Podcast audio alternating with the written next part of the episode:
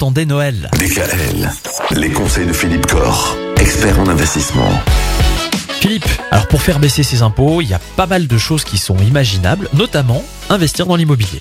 Eh oui, Michael, investir dans l'immobilier, c'est encore possible à travers ce qu'on appelle des SCPI, des sociétés civiles de placement immobilier, qui peuvent permettre de la réduction d'impôts.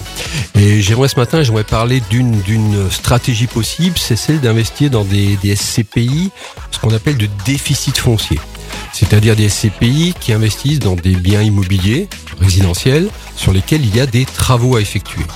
Parce qu'aujourd'hui, la législation fiscale permet, lorsqu'on fait un investissement immobilier avec des travaux, eh bien la partie travaux, le montant des travaux peut être imputé sur son revenu global jusqu'à 10 700 euros.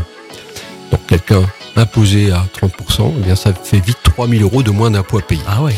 Et le gros avantage de ces SCPI, c'est qu'effectivement, une SCPI, on n'est pas obligé d'acheter un appartement de 150 ou 200 000 euros. On n'est pas obligé de se lancer dans de gros travaux, de faire de gros investissements. On peut acheter pour quelques milliers d'euros des parts des SCPI, donc et travailler sa fiscalité avec un sous-jacent qui est un sous-jacent immobilier. Donc, on, être propriétaire d'un petit portefeuille immobilier avec une fiscalité attrayante.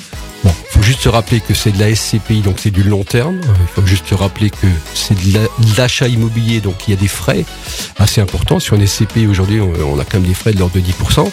Donc euh, voilà, il faut raisonner en long terme, en investissement immobilier, mais sur ce type d'opération immobilière, on a effectivement un déficit qui peut être imputé sur le revenu global et vite générer un petit peu de réduction d'impôts.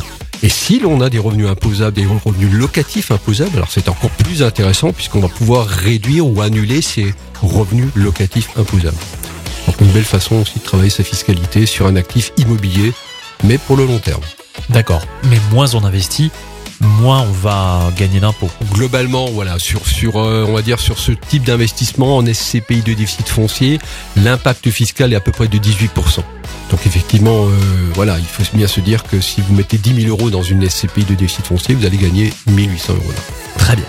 Merci Philippe. Demain, on parlera du plan d'épargne retraite de son entreprise. C'est aussi une solution. Oui, ça aussi, ça peut Ouais, avoir un intérêt pour faire baisser son impôt. On terminera d'ailleurs l'année là-dessus. Oui, on aura bien travaillé. À demain. Ça marche.